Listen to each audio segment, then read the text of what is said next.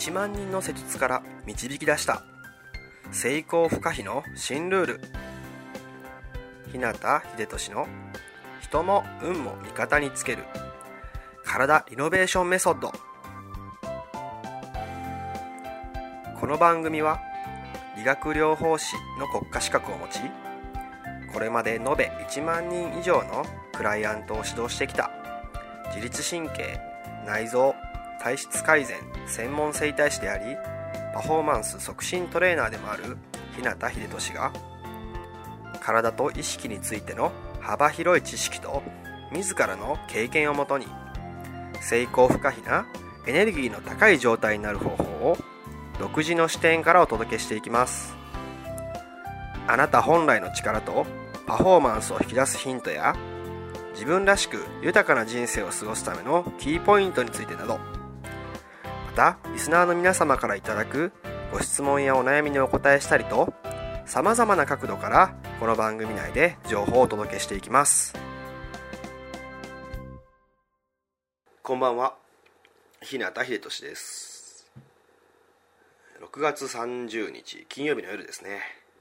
いかがお過ごしでしょうか。気づけばですねもう6月も今日で終わりですね、まあ、ということは今年もねもう半分が終わったってことになります。いやーまあ本当にね、えー、早いですね。あなたの2017年、うん、上半期はどんな感じでしたかね。ちなみに僕はですけど、まあ、今年のね、えー、春頃に、まあ、結婚したっていうのもあって私生活の状況がねガラッと変わりました。なのでね後半の方はまたねお仕事の中でねいろいろ動いていこうと思ってます。あなたはねえ今年の残り半分をねどんな時間過ごしたいでしょうか？明日から始まる2017年下半期もお互いにね頑張っていけたらいいなと思います。さて前回はある実験結果をね元にまストレスと脳の関係についてお伝えしていきました。人の筋肉はねある一定の負荷がかかっていないと痩せ細って弱っていくものなんですね。でも地球にいる私たちっていうのは、ま重力っていうのを受けているおかげで筋肉にもね自然と負荷がかかって、まあ、体が衰えないようにできています。そしてこれは人間のね脳も同じなんですね。適度なストレスのかかる仕事に積極的にね関わる方が脳のアンチエイジングにつながる。ということをねご紹介しました。ただしここで勘違いしてはいけないのが脳にかかるストレスの種類ですね。ストレスなら何でもいい。というわけではないんですね。ということで今回は適度なね負荷がかかるちょうどいい感じのストレスを、脳に与える簡単な方法についてお話しします。日常生活の中で誰もが必ずやることだったりとか、まあ、ちょっとした工夫をねするだけでも脳のアンチエイジングにねつながります。是非最後まで聞いてみてください。でですね、まあ、前回もお話ししたかもしれませんがあのストレスとね言ってもただ単に怒られたりとか、まあ、うまくいかずにイライラしてそういうふうに感じるようなストレスっていうのはダメなんですね。自分の頭を使ってどれだけ考えたかどこまで探求したかそれをどのように実行に移すのか。そういったものがストレスのね、まあ、適度に負荷のかかる仕事だと言えます。まあ、だからといって脳のアンチエイジングのために、ま、そういう仕事をしろってね、え、言われても、なかなかそんなうまくいかないよっていう感じでね困る方もいるかもしれません、ね、仕事と一言で言っても人によってねその内容とかプロセスっていうのはバラバラですからね、まあ、肉体労働タイプもあればデスクワークのようなものもありますよね。普段のお仕事では事務的な作業が多かったりとか、まあ、一定の流れで決まったような作業を繰り返すようなマニュアル的なものだったりとか、そういうお仕事になると何かの戦略を立ててまた分析したりするっていうようなことはね普段なかなか、ま、機会がないっていう人もいるはずなんですね。ただそういう場合でもちょっと考え方とか視点を変えてみるだけで適度なストレスを脳に与えることができます。例えばですけど、まあ、仕事以外のね日常生活の一場面に目を向けてみる。そしてそこで、まあ、戦略のね立案とか分析を取り入れてみる。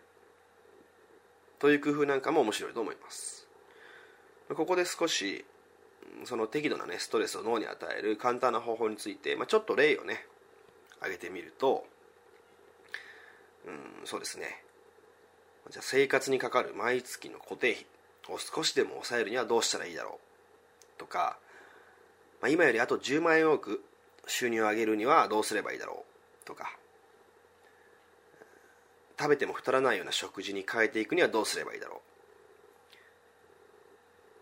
う？いつも無駄にしていると感じる時間をどうすればうまく活用できるだろう？大好きなね間食や甘いものお酒などを上手に控えるためにはどうすればいいだろう？みたいなね、えー、あなたのいつもの生活にちょっと意識を向けてみるとその日常生活をより健康的で有意義にね過ごすための戦略を立てたりとか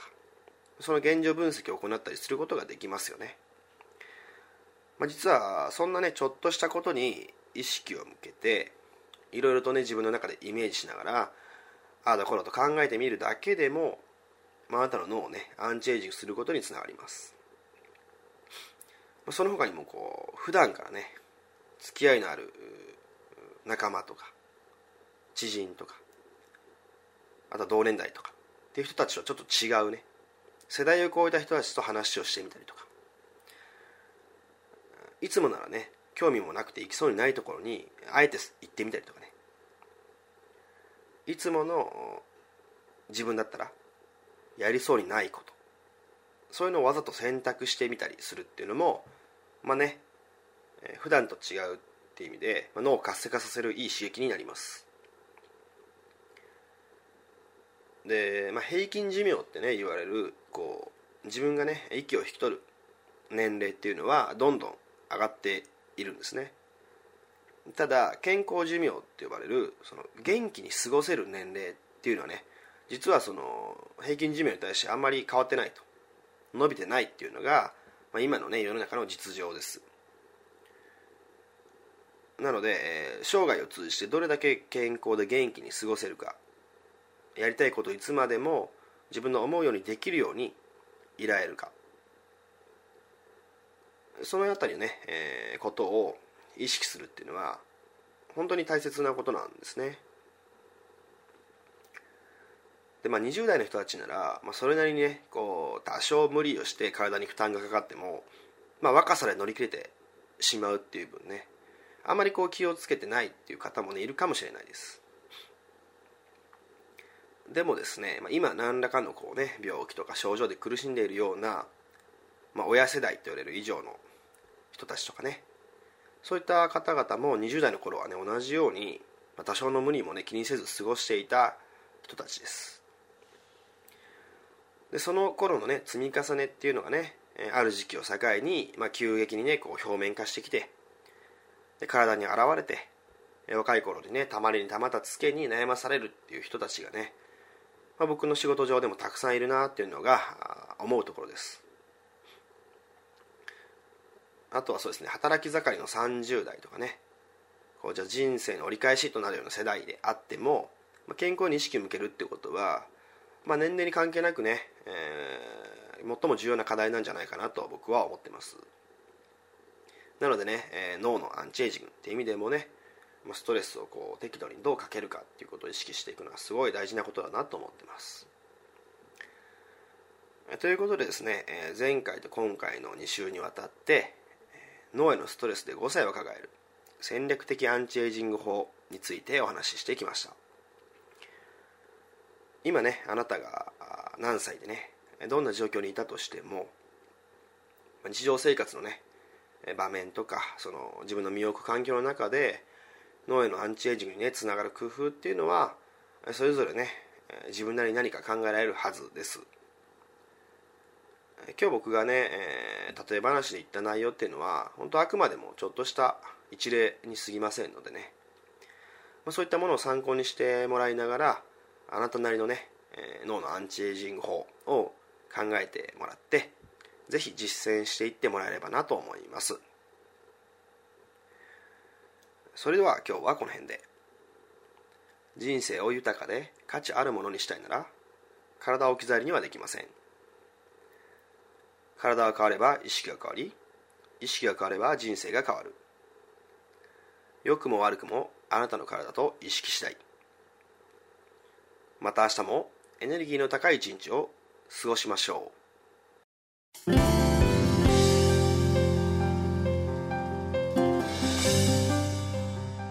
最後まで番組をお聴きくださりありがとうございました。今日の内容はいかがでしたか？ご意見やご感想ご質問などいつでもお待ちしています。そしてこの番組を聞いていただいているあなたにプレゼントがあります。インターネットから日向秀俊オフィシャルウェブサイトと検索していただくと僕のウェブページオフィシャルサイトが表示されます。サイト内にある登録フォームにお名前とメールアドレスを入力し送信していただくだけで隙間時間であなたの体のコンディションを整え